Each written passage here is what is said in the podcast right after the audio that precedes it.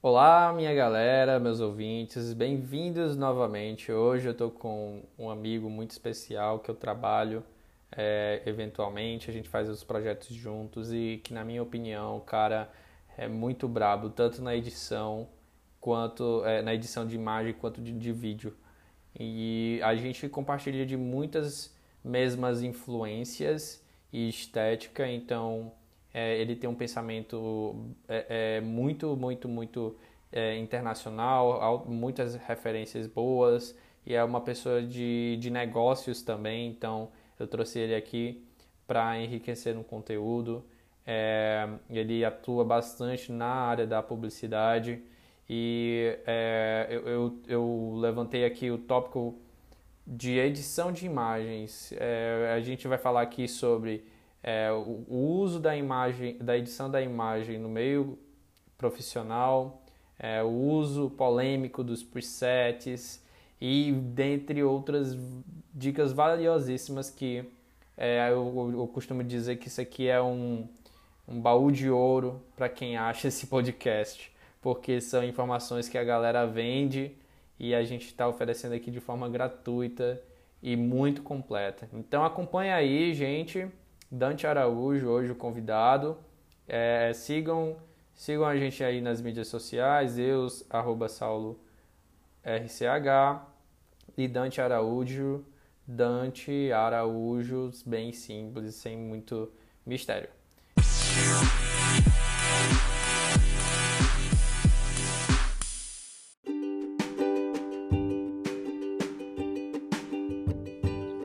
Fala galera, aqui quem fala é Saulo, sou fotógrafo de casamentos, de moda.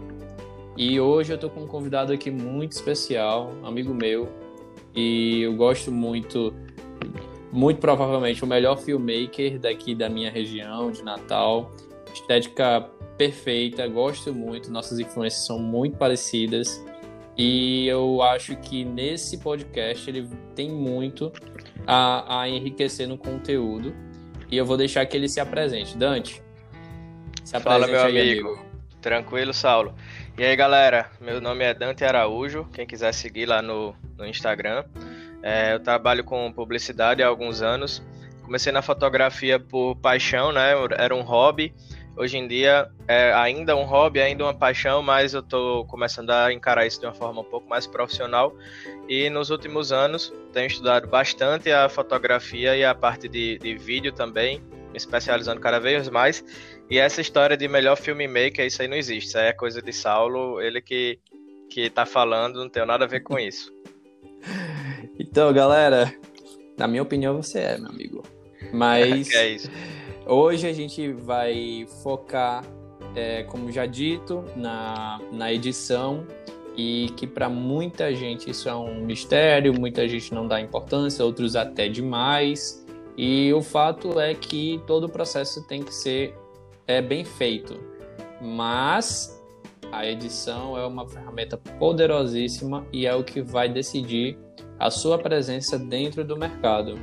Então, Vamos levantar aqui o primeiro tópico e já com a ajuda de Dante a gente vai desenvolver aqui esse tema. É, vamos começar, Dante, falando por que, na tua opinião, por que é importante ter uma, ter uma edição refinada, ter uma edição boa, vamos dizer assim.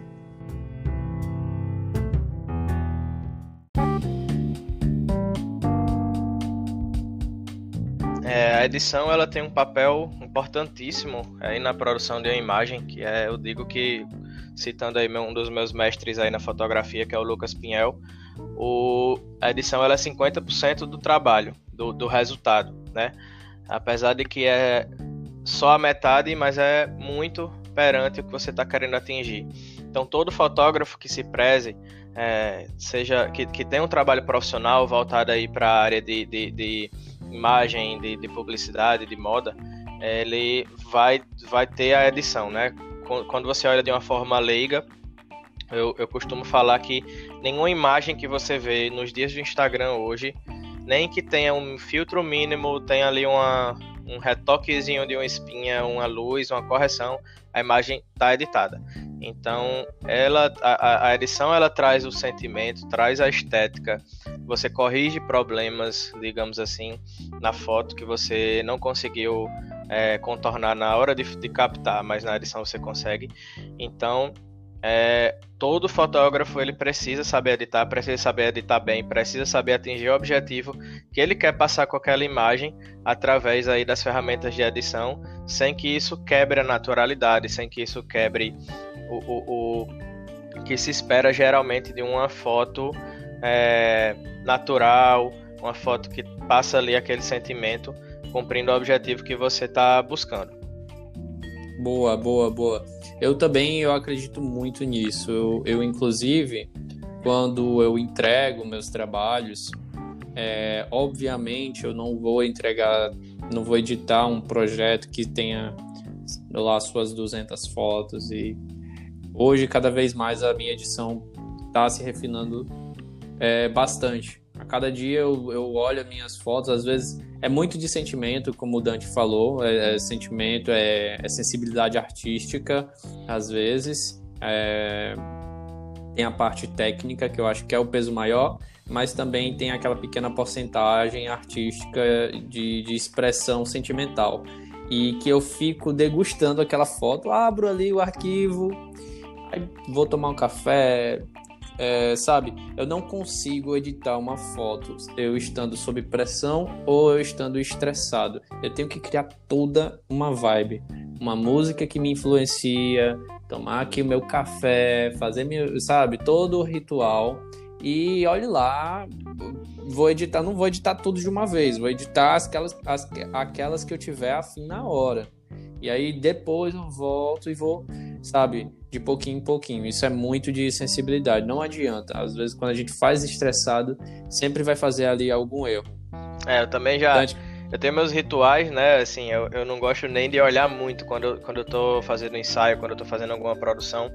Eu nem gosto de. Tem fotógrafo que já descarrega, já olha no computador na hora, já, já mexe, já edita, já posta. Eu não gosto disso. Eu tenho que é, fotografar, beleza, guardei, chego em casa depois, com calma, abro os arquivos, olho uma por uma, vou fazer aquele filtro, é, aí eu começo a dar uma olhada em referências, o que é que eu vou, vou extrair daquilo ali, porque assim, a edição de um fotógrafo hoje é, é quase um sinônimo de identidade. Hoje um fotógrafo ele consegue imprimir a identidade dele tanto na fotografia quanto na edição. Ou seja, você tem, tem, tem casos que você vê as cores, tem casos que você vê a, a iluminação, a tonalidade, a, a, a temperatura que o cara utilizou, de cara você já sabe de quem é aquela foto, ou você, você entende que, que aquele cara tem uma referência de um fotógrafo X que é famoso, então assim você acaba que a identidade ela é ela a, a, edição transpira a identidade do fotógrafo. E uma vez que você, a gente tá, né, eu considero que a gente seja fotógrafos aí de in, início de carreira versus outros que têm muita estrada, a gente está no processo de criar essa identidade, né? Isso é uma coisa que todo artista passa, começa a experimentar. Tem, tem gente que gosta de preto e branco, tem gente que gosta de uma coisa mais iluminada, tem gente que gosta de uma coisa mais colorida. E, pelo menos para mim, isso é uma coisa muito de experimento. Já tentei várias coisas, hoje eu tenho mais ou menos uma ideia ali da minha linha. É, acaba que às vezes as pessoas elogiam e, e, e entendem que aquilo ali é, um, é uma, um, o meu trabalho. E isso é muito bom porque eu sei que a gente está tá conseguindo transparecer de fato a identidade. Né? Uma coisa que todo artista, artista busca, eu acredito, seja que alguém veja a obra e reconheça, ah, isso aqui é uma foto de fulano. Isso é muito importante e requer calma, né? Requer um processo de amadurecimento muito grande. Sim, e é engraçado que eu, eu inclusive, eu gostei muito de um, de um conteúdo que tu publicou no teu, no teus stories, falando sobre a, a regra dos terços, e hoje a gente é, vê que os bons fotógrafos ainda têm o mesmo, o mesmo é, nível técnico, eu digo, é, não importa. Vou até falar já conectando com uma outra coisa que eu já queria falar, que muita gente é, faz uma fotografia, vamos dizer, sem se importar muito, achando que a edição vai salvar a foto. E não é assim. É como a gente falou, é, são os 50%, é, 50% é edição, Porém, talvez o, o mais importante, não sei qual é o mais importante, mas uma das coisas mais importantes é fazer a matéria-prima ser boa. É que nem, sei lá, vou, vou produzir alguma comida. Se a, se a comida, se os materiais da comida não tiverem é, bem feitos, é, bem, bem, é, bem colhidos ou estiverem é, numa condição apropriada, não vai ter um, um, um, produto final, uma comida final bem apresentável ou, gostosa, ou nem mesmo apropriada para ser comida. Então, tudo tem que ser muito bem é, redondinho e concreto é, na captação e depois na edição. E voltando já ao, ao, ao, que eu queria dizer é que mesmo os fotógrafos mais experientes e tudo mais, na eu já vi tipo uma fotografia de um pianista, não lembro exatamente o nome do fotógrafo, mas que ele fez um crop, ele fez um recorte na foto é, que deu total sentido depois na pós-produção um recorte que foi, tipo, absurdo. Se você colocar em proporções, o recorte equivaleu ali a 20% da foto inteira. Então foi assim, um crop bem, bem profundo. Mas o cara tinha uma noção do que, é que ele estava fazendo. A, a ideia dele só evoluiu no pós, na pós-produção, né? na pós-captação, que é a edição final. E eu acho assim que é, é esse o, o, o lance da edição, é que você pode aprimorar fazer ainda melhor do que a captação original, né? Eu acho que é, que é por isso que é, é bom ter, ter uma boa edição. É, tanto que tem pessoas que são excelentes em fazer a captação e outras que são só os finalizadores de, de, de imagem, né? Os retouchers. Exatamente. Que, que trabalham somente com a parte criativa para aprimorar ainda mais, que tem um olhar mais clínico, respeitando assim as leis primárias da fotografia, como tu tinha ensinado sobre a lei, a, a lei do, dos três quartos, é, a proporção áurea. É, existem vários tipos de proporções, né? as proporções das diagonais. É muito interessante, porque quando você faz a captação e na edição, tudo pode mudar e mudar para melhor, né? Se aperfeiçoar. É, de fato, a, a, a fotografia é uma ciência ou uma arte, se confunde, eu acho, mas uma coisa extremamente complexa. Assim, quando você, você vê um fotógrafo que ele aplica algumas regras, aplica o uso da luz, aplica o uso da edição de uma forma majestosa, digamos assim, você imediatamente sabe que aquele cara ele é um cara extremamente técnico. Nada daquilo ali é por acaso, nada daquilo ali é sem querer. Requer muito estudo, requer muita, muita, muita prática. E assim, uma boa fotografia é basicamente tá nisso. Você ter o domínio técnico, você entender a luz, você entender como a luz vai, como seu equipamento vai, vai captar a luz e, a, e você precisa de fato fazer uma foto, captá-la na câmera, pensando em como você vai extrair o melhor daquilo na edição, né? Eu costumo muito, às vezes eu tô, às vezes eu tô fotografando e, sei lá, tem uma a modelo tá lá e atrás tem um poste que eu sei que eu vou precisar é, tirar aquele poste ali porque eu não gosto que tenha eu não vou gostar que tenha uma, um sinal de intervenção tá na natureza. humana. Exatamente. Tô na natureza, eu quero passar um, um, cenário natural. Então, não gosto de intervenção humana. Eu vou tirar poste, vou tirar fio. Pô, mas se eu afastar um pouco pro lado, eu, eu consigo fazer aquele poste ficar por trás da modelo. Então, ele já some. Aquilo ali já vai me economizar trabalho.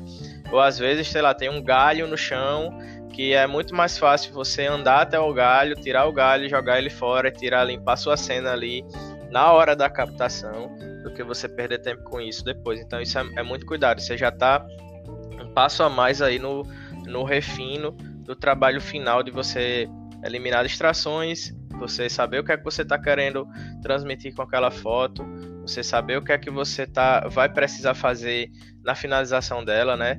E isso, o, o trabalho do fotógrafo também é isso. É você é, é um, inclusive uma das partes mais difíceis. Você imaginar o produto pronto, ou seja, a imagem pronta que você está querendo produzir antes mesmo dela, dela ser feita.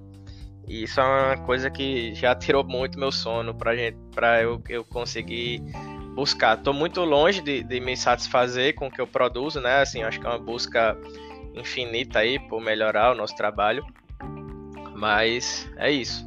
É o processo. Se, tra se, trata do processo e não do, do, do destino final, né? É, vamos girar aqui o, o, o tópico, é, já falando meio que juntando os dois próximos tópicos, que é, é, como é feita a edição profissional hoje e quais são os recursos quando a gente fala de softwares para edição que são os mais usados e, e eu, eu acho que eu acredito muito que hoje está até de certa forma monopolizada pela Adobe aí os processos de, de criação e finalização para para para edição, né? Então é, com, vou, vou falar aqui um, um, já do jeito que eu, que eu trabalho, com algumas dicas que eu já separei e, e Dante fala do jeito que ele trabalha. É, como é que eu faço a edição profissional hoje? É, é muito adaptável ao tipo do projeto. Quando eu falo tipo do projeto, vai depender do cliente, vai depender do que é que ele vai demandar. Mas é, tem, eu, eu acredito que a, a forma da edição profissional hoje é extremamente é, adaptável ao, ao budget, né, o dinheirinho que o, o, o teu cliente vai oferecer, porque às vezes não vale a pena você editar uma coisa extremamente refinada quando a, a finalidade é, é para uma mídia social, ou, então você não precisa exportar gigantescamente, ou enfim, é, existem vários tipos de, de, de, finalização de arquivos em geral. Mas falando dos softwares, é, eu utilizo hoje, eu tentei inclusive é, substituir esse programa que é o Lightroom. É, hoje eu uso o Lightroom é, como principal, não digo principal, mas uh, 25% do trabalho de finalização. Eu começo tudo antes, antes de tudo, organizando as pastas e selecionando a, a tríade que eu faço hoje, que é a, a pré-seleção dos arquivos, que são aquele, aquele refinamento do grosso, eu faço pelo Adobe Bridge, que melhorou pra caramba. Eu acredito que ele estava perdendo um pouco de espaço para os outros softwares concorrentes de terceiros e Adobe ele tem essa mentalização de integrar e ouvir bem o cliente para assistir da melhor forma. Então o Adobe Bridge hoje se comporta lendo os arquivos em RAW das câmeras muito bem. Então ele faz uma preview extremamente mais rápida do que a do Lightroom, por exemplo. E aí eu separo aquele grosso faço já o backup do RAW no meu HD externo e vou trabalhar é, numa pasta dentro do computador, esses arquivos RAW, é, dentro do Lightroom, onde eu faço a minha pré-edição. E a minha finalização eu faço no, no Photoshop, dependendo do, do, como eu tinha falado, dependendo do budget do cliente, eu vou dedicar mais ou menos tempo àquelas edições. E, e eu vou cobrar por foto criada, né? Me explica aí, Dante, o que é que você, o que é que você acha, o que é que você tem, como é que é o seu workflow aí? Show. É, nosso workflow é bem semelhante, né? O, digamos que eu cheguei de um ensaio, vou descarregar os cartões de memória, vou criar uma pasta lá. Gosto de fazer backup sempre na nuvem, então eu vou botar lá no meu Boa. Drive, no meu Dropbox e tal. Só que eu não uso bridge, eu faço a, a parte de decupagem, né? Ou seja, de pegar lá as 200 fotos que o ensaio produziu e, e selecionar as principais, eu faço direto no Lightroom. Porque eu já, assim, eu já, já sou acostumado a fazer dessa forma, já tenho uma. Eu, eu já, eu já tenho labels de cores, né? Que eu, eu pego 200 fotos e saio marcando as vermelhas, são as pré-selecionadas. Depois vou fazer um segundo filtro que são as daquelas ali, eu vou fazer um segundo filtro que são as melhores. Eu já coloco amarelo. Depois eu vou editando as que eu editei, eu já coloco verde. E aí eu entendo que final, nos finalmente eu sei que as, as que estão verde é porque eu já editei. As amarelas eu selecionei, mas não editei ainda. Então isso aí vai me ajudando no meu processo de, de edição. É, como o Saulo falou, essa parte da, do quanto tempo você, você dedica à edição de cada foto é realmente muito relativa, base, é, depende do objetivo, depende do, do, do, orçamento que o projeto requer, porque assim você pode de fato perder horas e horas, duas, três, quatro horas editando uma mesma foto. Se você quiser entrar no nível assim de, de retocar os poros da pele de alguém, né? E dependendo se for para uma campanha, se for para uma revista, se for para uma impressão em grande formato, vai ser percebido e vai ser necessário. Mas, por exemplo, o Instagram, ele, ele vai tirar a nitidez da sua foto quando você postar e você não vai enxergar os poros. Então, não tem para que você entrar nesse nível de detalhamento, por exemplo, se for para o Instagram. Tudo depende muito do, do objetivo. É, a parte de edição de cores, luz e, e o, o, grosso, que digo, digamos assim, a partir do sentimento da foto, que cor ela vai ter, como vai ser a iluminação, o que é que eu vou clarear, o que é que eu vou. Meu enquadramento é tudo no Lightroom. E eu vou, faço o round trip, né? Que chama no Photoshop, vai pro Photoshop e volto pro Lightroom com a imagem salva se eu precisar fazer manipulações. Ou seja, se eu precisar é, sei lá, emagrecer a modelo, se eu precisar tirar um fio de cabelo, se eu precisar corrigir uma, uma imperfeição numa parede, apagar uma tomada, esse tipo de esse tipo de retoque de manipulação de fato eu já, já faço no Photoshop.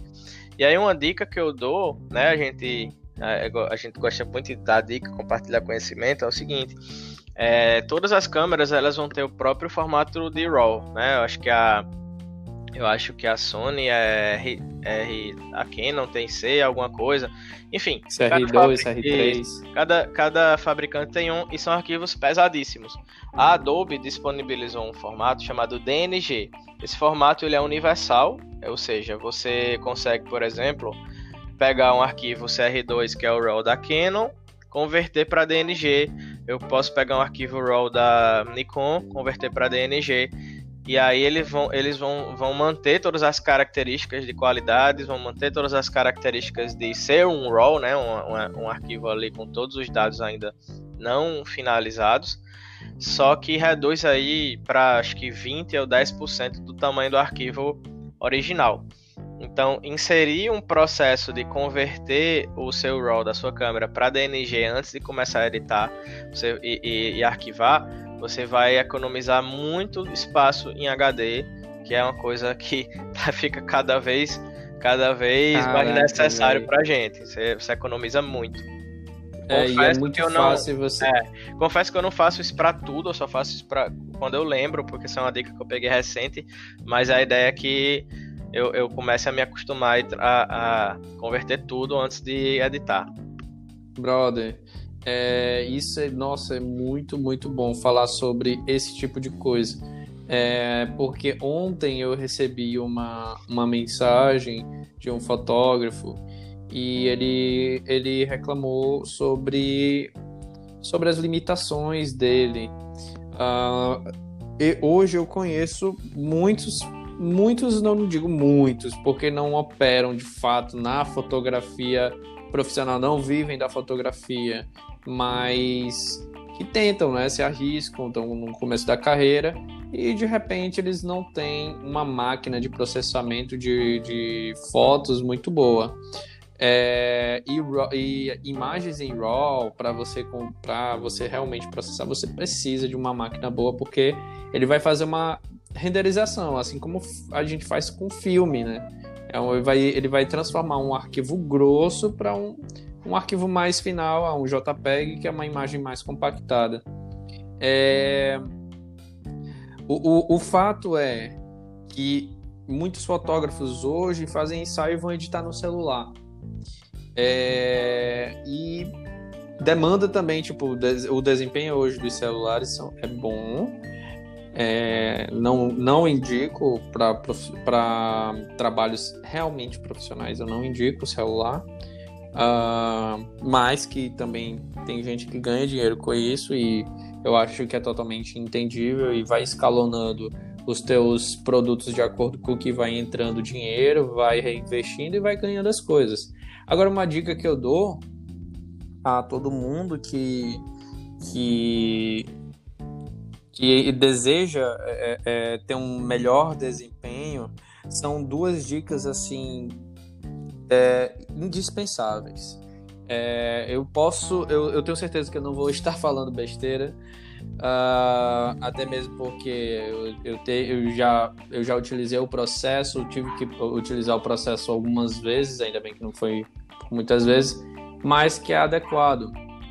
É, muitas vezes, quando você está no início da carreira, você não tem esses recursos tecnológicos, é, um computador bom para você operar, enfim, até mesmo cartão de memória que seja rápido o que eu indico de verdade é você trabalhar no, no formato JPEG.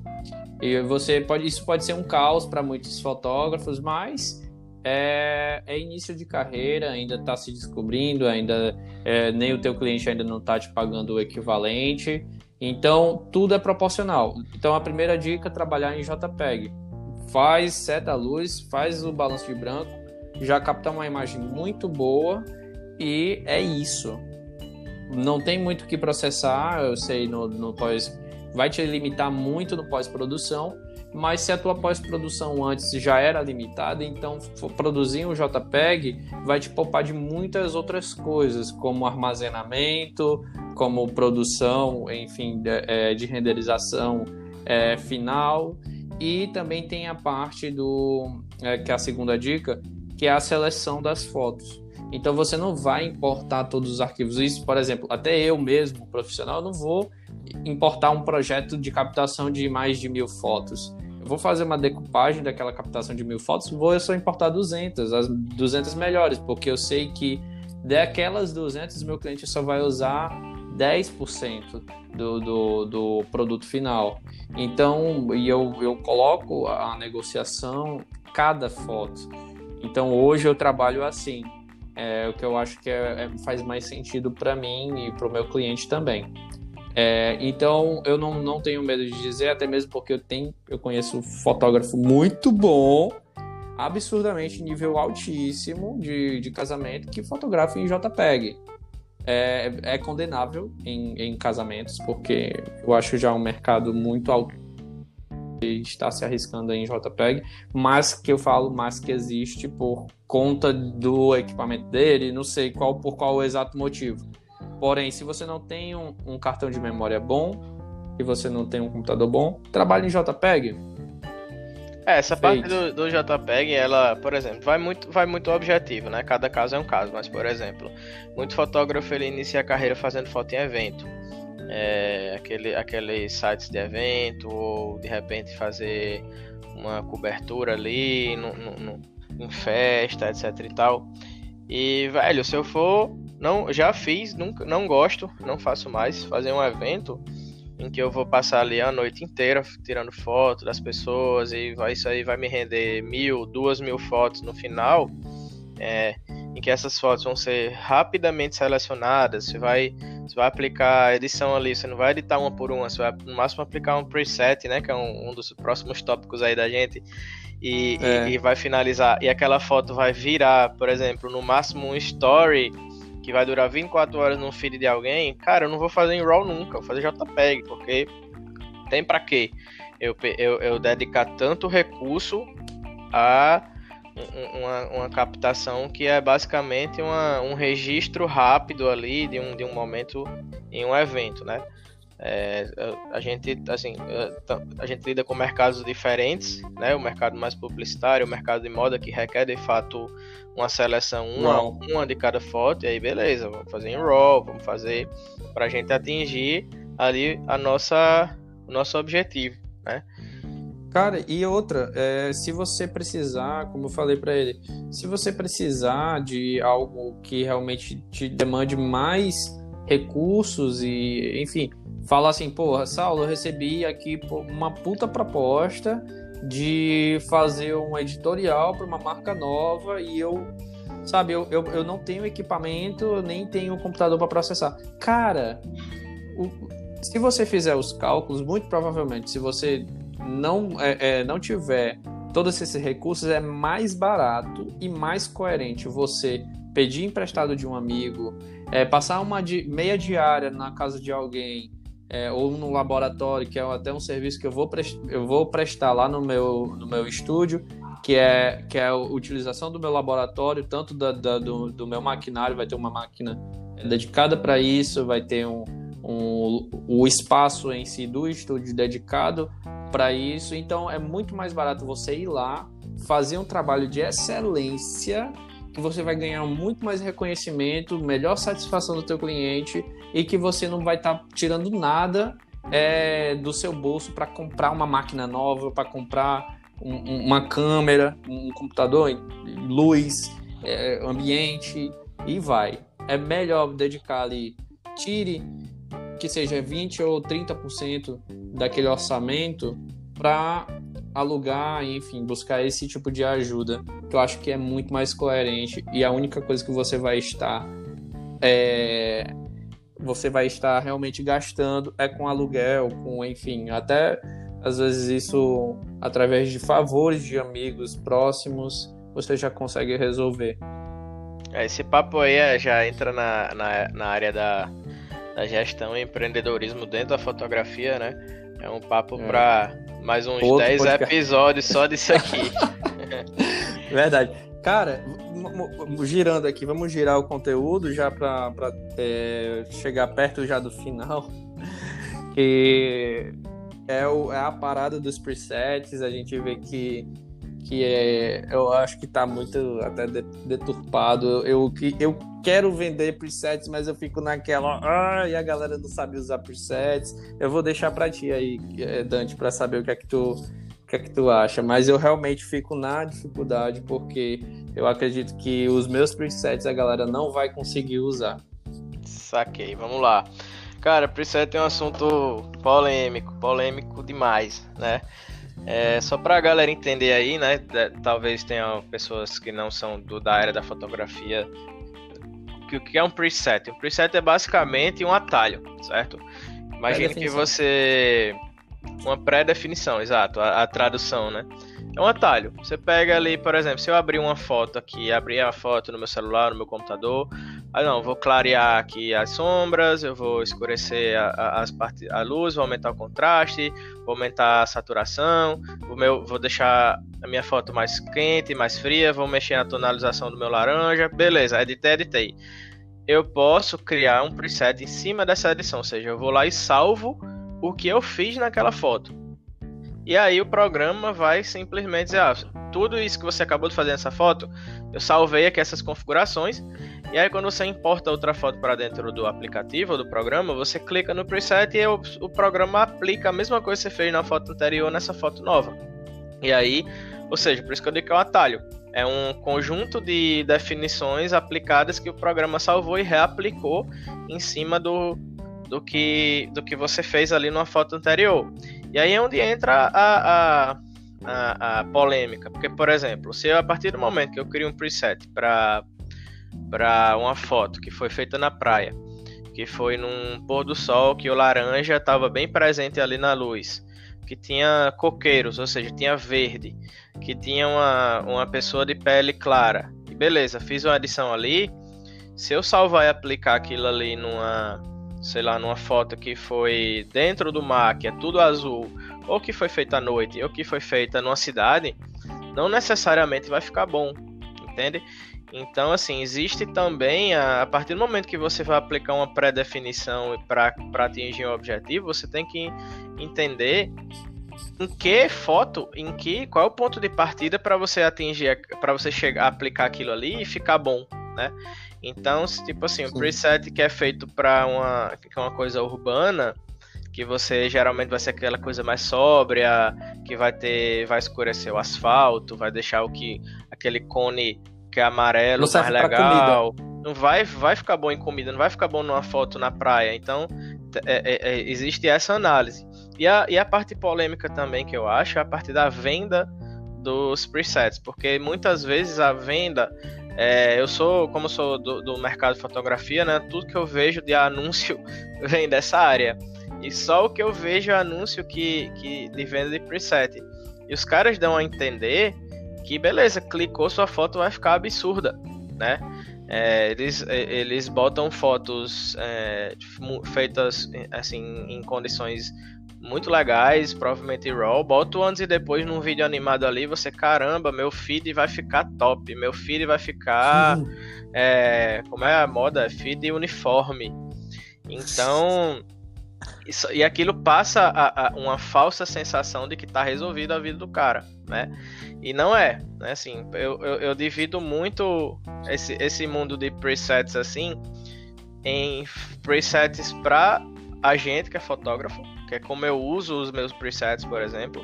É, eu uso presets para otimizar meu trabalho, então eu sei que sempre vão, sempre o meu minha tonalidade de verde que eu gosto em vegetação é um verde mais sóbrio, não um verde ervilha, digamos assim, é um verde mais quase quase cinza. E aí, beleza, eu uso uhum. um preset que vai pegar o meu tom de verde e vai deixar assim sem que eu precise ir lá e fazer isso manualmente.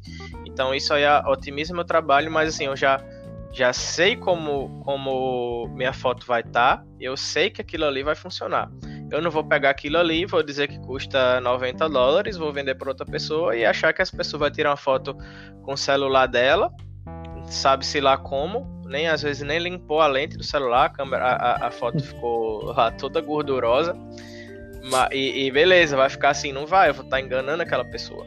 Então, a, essa parada é bem polêmica, né? E mas assim, é legal porque se você souber usar, se você souber aí o básico, os pormenores de como ocorre uma edição, que isso é inclusive um, um conteúdo que eu pretendo gerar para as pessoas, é, é, é, educar um pouco as pessoas que o que, que a câmera que tem é o celular no bolso e como elas podem tirar proveito desses presets e dessa edição, aí o mundo daquela pessoa de fato vai mudar. Aí você vai atingir fotos mais bacanas muito legais. Assim, hoje a qualidade da câmera dos celulares é surreal, assim, versus o que a gente tinha antigamente e o que você consegue fazer. É Sim. É muito bacana, mas tem que saber usar e tem que ser claro e transparente. Não adianta você achar que você vai ganhar dinheiro em cima da, da desinformação das pessoas, né?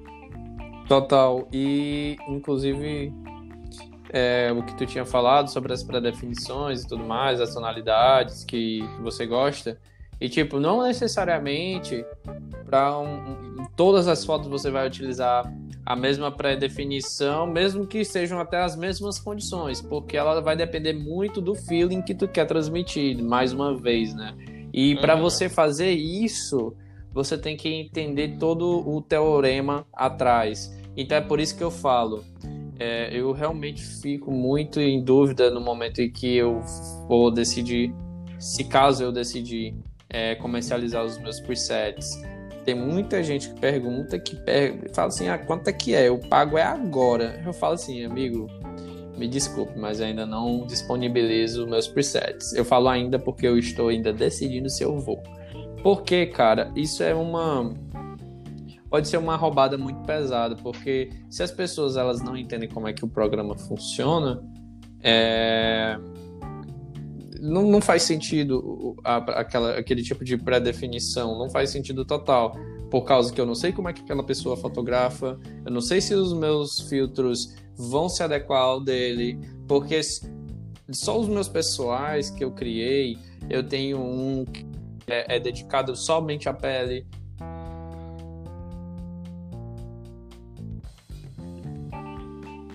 Alô? Oi. Tá. E então, o que eu estava falando é que eu não sei como é que a pessoa vai utilizar aquela, aquela pré-definição de acordo com a fotografia dela. Eu tenho uma que é só para estúdio, que é uma edição super refinada somente para pele. Então, eu tenho outra que é para paisagem é, e etc. E por aí vai. É, para comida, para o meu café, eu tenho um então, é, é, a, é, foto, é, a, foto, do café é importante, tem que ficar bonito. Tem, tem que sim, tem sim. É, então, é, a, a, os eles são muito difíceis para você poder comercializar, porque praticamente você tem que dar um curso junto. É... Tá, é, vamos rodar essa coisa do preset. Eu acho que inclusive é legal, né? Não, então, já concluindo aqui, não existe uma fórmula, nenhum jeito certo de editar.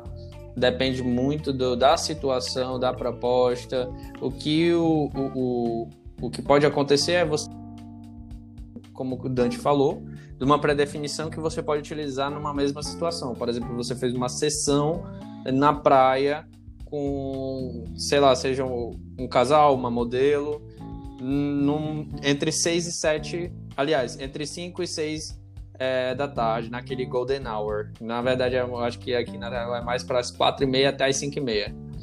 Então, aquilo pode ser aplicável, porque foi uma situação muito isolada, então você pode ali copiar e colar em praticamente todas as fotos e regular uma coisa ou outra pela execução da câmera, mas é, são situações pontuais. Então eu, eu indico é, para quem, né, já vou já passando aqui para quem quer começar é, e se aperfeiçoar na edição, eu acredito que primeiro você deve você deve acompanhar pessoas que você admire em algum nichos específicos, por exemplo, ah, se eu gosto de, de fotografar comida, seguir um cara aqui de comida que eu admiro, eu vou tentar entrar o máximo possível de, de contato com aquela pessoa, se não comprar um workshop, comprar informações dela, para eu aprender com aquela pessoa, com que ela faz o que eu quero fazer. E aí, a partir de então, desenvolver o próprio. É, é como a gente falou, é aí a gestão de, de profissão. Mas é, eu acho que é por, é por onde começar, eu acho que é se informando. Pesquisa o que quer fazer, não compra preset, vai ser uma perca de tempo e dinheiro. É, se busca, busca se informar mais, tem aí também tutorial no YouTube, não aqueles que fazem fórmula mágica, faz isso, faz aquilo, é só repetir, não. Que é eles que realmente mostram como é que a ferramenta funciona. É, essa parte é muito importante, assim, não compre preset, é muito. Porque, assim, geralmente isso é vendido, como a gente já falou aqui, como um sucesso relâmpago, uma fórmula mágica que, beleza, minha fotografia vai dar um salto e não vai. Assim, onde começar, como começar, eu, eu acho que tudo inicia pela, pela fundamentação, né, pelos básicos. O ideal é que você entenda e, de fato, domine a, a, a os, os fundamentos da fotografia, composição, exposição, para você tirar proveito da sua, do seu equipamento, seja do seu celular, seja da sua câmera, do jeito certo, não, não estourar foto, não deixar foto muito escura, fazer uma exposição balanceada, fotografar bem. E aí, beleza, você vai pegar ali seus 50% do seu trabalho feito, que é a fotografia, e vai editar. E você aprender a editar. O que é aprender a editar? Você entender o que é cada coisa, né? O que é um histograma, o que, é, o que são sombras, o que são luzes, o que são tons médios, o que é a temperatura, o que é contraste, o que cada, por exemplo, quando você está editando, tem aqueles ponteirinhos, que cada ponteirinho daquele está fazendo de fato na imagem. Você imaginar aquela imagem como um grupo de pixels e o que é que aquele está fazendo. Por exemplo, se eu aumentar aqui o contraste, meu olho está tá tendo uma percepção de contraste, mas o que é que de fato está acontecendo na minha imagem? Pô, tá pegando é, regiões que são claras próximas de regiões escuras e tá deixando o que é claro mais claro e o que é que tá deixando mais escuro mais escuro. E aquilo ali vai aumentar o contraste. E mesma coisa você tirar o contraste, vai fazer o, o oposto, né? Saturação, vai deixar a, as cores mais saturadas. E o que é uma saturação numa cor? É a, a quantidade de, de cor que, aquele, que, que o nosso olho vai perceber se é uma cor, se é um tom mais é, sóbrio ou é um tom mais, mais vivo. Então, assim, começa por aí. Porque a partir do momento que você entende assim o, o básico, né? Eu digo que isso é o básico, você vai conseguir de fato até criar os seus próprios presets, né? Assim, você vai desvendar a mágica por trás da coisa e vai se empoderar. Né? A partir do momento que você tem a informação, que você aprendeu a fazer aquilo, você está empoderado, meu amigo. Você não vai ser enganado por mais ninguém. Você vai saber fazer. Não, eu quero deixar essa foto aqui mais fria. Vou dar a entender que era, sei lá, né, nessa praia aqui estava no inverno. Sei fazer. Deixar um tom do, do Boa. O, o tom da água um pouco mais escuro, mais um azul mais profundo. Vou deixar a temperatura mais fria. Então não, eu quero que seja um dia de tarde de verão. Ah, meu amigo, então vou puxar aqui minha temperatura para o tom mais quente, vou corrigir. Quando eu faço isso, minha, a pele da pessoa ficou amarela, vou corrigir a pele para ficar um tom de pele natural. Então aí você aprendeu a editar, você desvendou o mistério. Que assim, apesar de parecer muito técnico, É, é muito é uma coisa tranquila quando você é, aprende ali o básico, você você consegue progredir muito rápido, entendeu?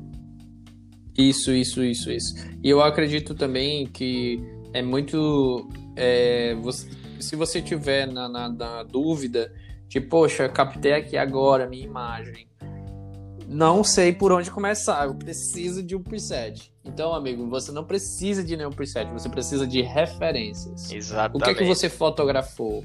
Você fotografou uma comida. Então, eu vou lá no, no Instagram do Dennis de Prescott, porque para mim eu, eu, eu babo na comida dele, assim, nas fotos que ele faz. Então, só esse sentimento de, puxa, é uma fotografia que eu encho os olhos, que me dá desejo. Então, eu acho que isso aqui funciona. Então, vou lá, pego a foto dele, do Dennis de Prescott, boto do lado da, do monitor aqui, ou então no meu celular, vou analisando os tons de amarelo, que é muito presente em praticamente muitas comidas, porque o amarelo está presente no verde, estava presente no, na, na, na, carne, enfim, em muitas coisas. No verde também, que é outro tom assim super é, gritante na comida, no vermelho e nos brancos. Então, assim, eu vou ver é, essas referências e aí eu, poxa, não, mas eu quero, eu quero dar aqui o meu estilo.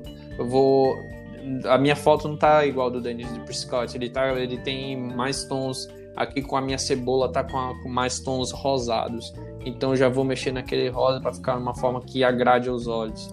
E aí vai, e aí vai. Ou então, outra vibe é o café. Café tem outra vibe. É, é comida, assim, é alimento, mas que, que você pode manipular de uma forma mais, um pouco mais criativa, libertadora. Você pode puxar tons mais acinzentados, mais desaturados e fazer aquele amarelo gritante para dar o destaque no café, porque o café é amarelo, ele tem mais tom. Não, o café não é preto, gente, é café amarelo, é vermelho, amarelo. Isso eu posso provar, porque se você editar no Lightroom, que vai mexer a cor do café é o laranja, ou o amarelo, ou o vermelho. é, isso aí. E então é isso. É, eu acho que esse conteúdo aqui foi bem completo. A gente deu um curso. Eu acho que isso aqui é um, um baú que se a galera descobrir, é. vai, vai deixar de pagar curso aí na internet que a galera tá vendendo.